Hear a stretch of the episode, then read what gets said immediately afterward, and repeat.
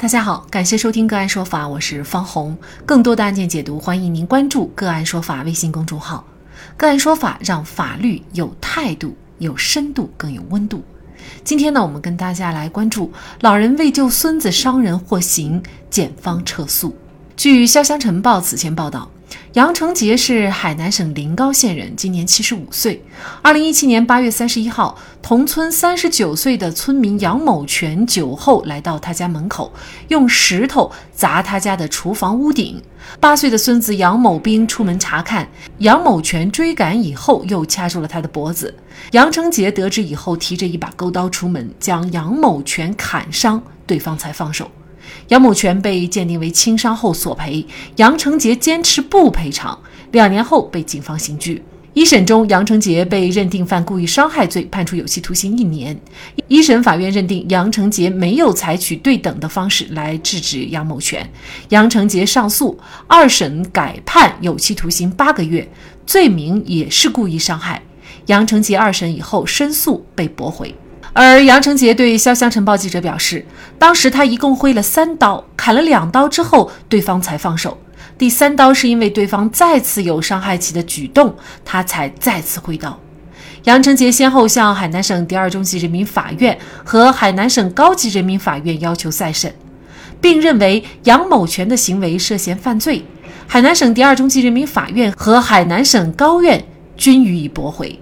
海南省高院在驳回申诉通知书中称，杨成杰在看到杨某全双手掐住杨某兵的脖子时，要求杨某全放手，在杨某全不肯放手，杨某兵杨某兵存在人身伤害危险的情况下，持刀上前砍击杨某全一刀，此行为具有正当防卫性质。但是在杨某全放开杨某兵以后，其继续砍击杨某全的行为已超出正当防卫的范畴。同时，杨成杰所述杨某全要戳伤杨成杰的眼睛，仅用刀阻挡导致其受伤的事实，无证据加以证实。至于杨某全的行为是否构成违法犯罪，属于应由司法机关调查处理的范围，不影响本案中对杨成杰的犯罪事实认定。二零二三年三月二十三号，临高县人民检察院以本案证据不足、不符合起诉条件为由，作出撤回起诉决定书。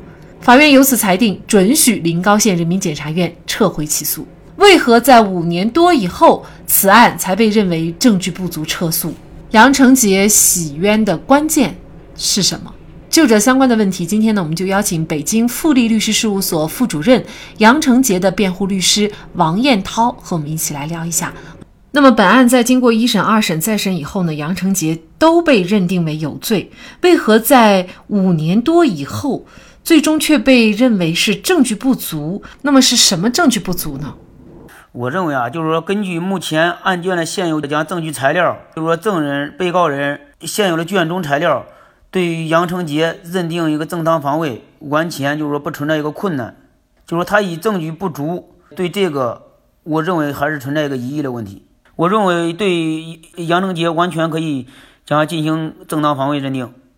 其实我们也看到了啊，就是海南省高院在驳回申诉通知书当中称，杨成杰在看到杨某全双手掐住他孙子杨某兵的脖子的时候，要求杨某全放手，在杨某全不肯放手，孙子杨某兵存在人身危险的情况下，他持刀上前砍击了杨某全一刀。这个行为，法院认为是具有正当防卫性质的。但是在杨某全放开杨某兵以后，杨成杰继续砍击杨某全的行为已经超出了正当防卫的范畴，那您为什么还坚持认为仍然是构成正当防卫呢？他这个案子里边就是从目前证据来看，就是说一共出现了三刀。为啥法院就是说认定杨成杰之前是故意伤害，没有任何这个防卫的性质，判他有期徒刑一年。到了海南省第二中级人民法院之后，认定他第一刀具有正当防卫的性质，之后第二刀、第三刀。就不存在一个防卫，他就从有期徒刑一年改成有期徒刑八个月。呃，为什么导致就是一审法院跟二审法院查明的事实稍微有出入？这里边就存在杨成杰在二零一七年八月三十一日的时候，杨成杰的一个陈述，大概的一个意思就是说，他看到就是杨某全双手掐着他孙子的脖子，然后上刀砍，将砍了第一刀之后，杨庆全就松手了。他孙子跑回家了，他生气，又砍了第二刀，然后跟第三刀。这个里边存在一个，就是说为什么我对就是说二零一七年八月三十一日这种笔录进行不认可，要求非法证据排除的问题？根据公安机关执法音视频记录，你公安到案发现场应当进行就是执法记录仪不间断进行拍摄。在案发现场第一现场，杨成杰也提到了，就是说他看到呃杨某全双手掐着的孩子，孩子直流泪，不能说话了。就说他就问杨某全，你我孙子犯你什么事了吗？他说讲没犯我什么事儿，是不是？我今天我就要将掐死他。就是在砍刀之第一刀之前，就是杨正杰也进行了一个提示，就说你快放手。呃，杨某全说我不放手，今天我就要掐死他。杨正杰看到他孙子直流泪，不能说话了。他就上去就砍了第一刀，砍完第一刀之后，杨某全继续掐着他孙子的脖子，就是没有松手。就是杨正杰接着就砍了第二刀，呃，砍了第二刀之后，杨某全将小孩呃脖子松开，小孩就是说这个他孙子就跑回家了。但是就是说你杨某全就是说砍完第二刀之后，杨某全又有拿手，不管是就是说抓脸还是戳眼睛，是不是？他有继续进行一个人身攻击的。呃，那个动作，所以就是说，当他用手去向杨成杰这个脸部伸手，有伸手的这样举动时，就是说，杨成杰在案卷上他说，就是说，他接着又砍了第三刀，是不是？但是这这个准不准？咱现在不要说这个，就是说，不管是第三刀是砍还是打，这都是存在一个连贯性的，都是一个正当防卫。咱就按现在目前卷宗说法，是不是？卷宗材料上说，就是我因为他要戳我的眼睛或者抓我的脸，所以我又砍了他第第三刀。这就是一个三刀的解释，包括海南省第二中级人民法院开庭的时候，这个审判长也说，就是你怎么能把第二刀、第三刀讲解释清楚，是不是？砍完第一刀之后，你还没有松手，他孙子就危险危机没有解除，所以他他要继续将进行将正当防卫。当砍击第二刀之后，他松了手，松了之后手之后，你反过来又去，就是说将救助人将进行一个侵害的一个举动，所以就导致第砍了第三刀。这不管是砍第三刀还是第三刀是他要抓他的手，他讲他用这个连呃这个钩刀去挡，是不是？这又出现讲第三刀，第三刀之后，杨某全蹲在地上，就是杨成杰没有再继续进行有讲任何的一个反击行为，掂着钩刀，这个就回家了。这法院为啥就是说第一次认定的这个故意伤害呃没有防卫的性质，是不是？他们就是结合了就是说对杨成杰第一次的口供不利的口供。临高县这个当地的一个派出所，是不是临门派出所？他注意到这这里边可能存在一个正当防卫的问题，是不是？他就以行政拘留，呃，十天，罚款五百。因为杨正杰的呃七十周岁以上，呃，行政拘留不执行，应该他他们也看到杨正杰应该就是一个见义勇为，还是个正当防卫，他都处于一个防卫的性质，所以当时就是按照一个治安案件一个那个处理了。在杨成杰上诉期间，包括杨成杰第二次的。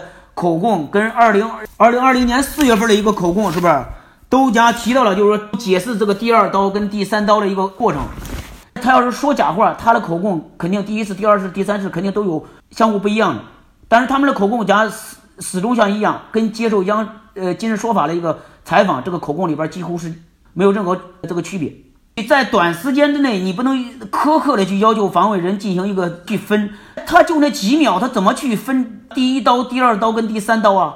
让他在时间上就短暂的就那几秒，在空间上他在原地没有动，时间跟空间没有一个中断，你就不能去让他去分割。而在二零一八年，就是昆山龙哥反杀案里边的，于凯明在五秒钟七刀，有的检察官说前两刀是讲正当防卫，你后三刀。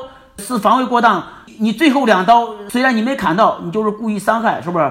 你不能去苛刻要求防卫人在情绪高度紧张的情况下去苛刻以有防卫人作为事后人，让冷静的旁观者去看，你应该站到防卫人的立场上，把自己设身处地的将融入到案件当时案发的一个。情景跟案发的一个情况，一个紧是否紧急，将进行一个判断，而不是作为一个就是说事后的一个裁判者。到底当时在什么情况下砍下去的这三刀，主要还是依据杨成杰自己的口供吗？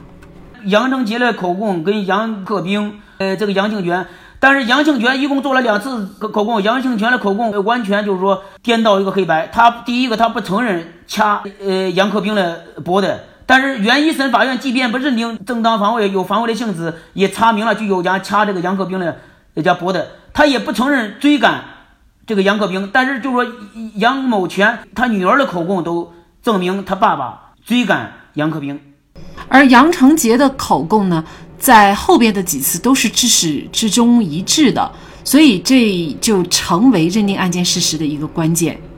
对，就是唯一存在一个就是说对第一次口供呃还有一个高度的证实，你第二。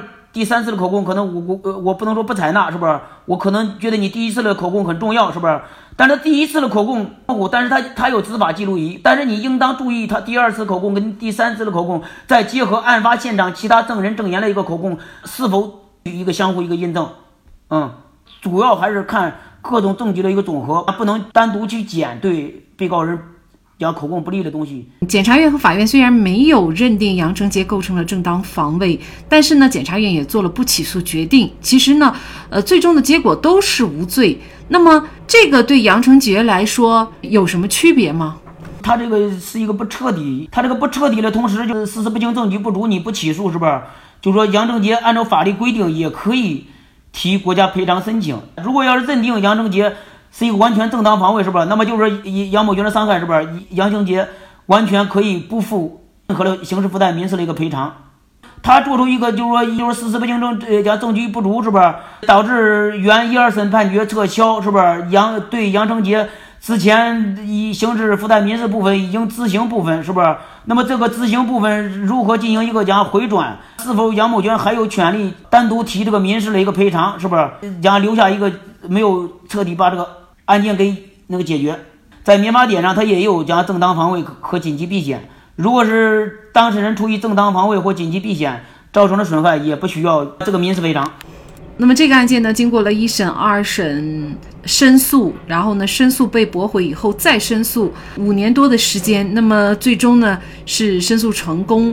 杨成杰为自己洗冤了。那么您觉得最终呢获得这样一个不起诉决定的关键是什么呢？关键还是在于当事人一个坚持，相信法律公平公正，老百姓相信法律正义，就是说永远不会讲缺席，可能会迟到。申诉案件本来难，就是说主要还是看当事人有没有这种决心和毅力，将最终还自己一个清白。杨成杰的儿子杨先生表示，自从替父亲申诉以来，自己就没有外出打工过，一直在为此案奔波。迟到的正义是正义吗？显然不是。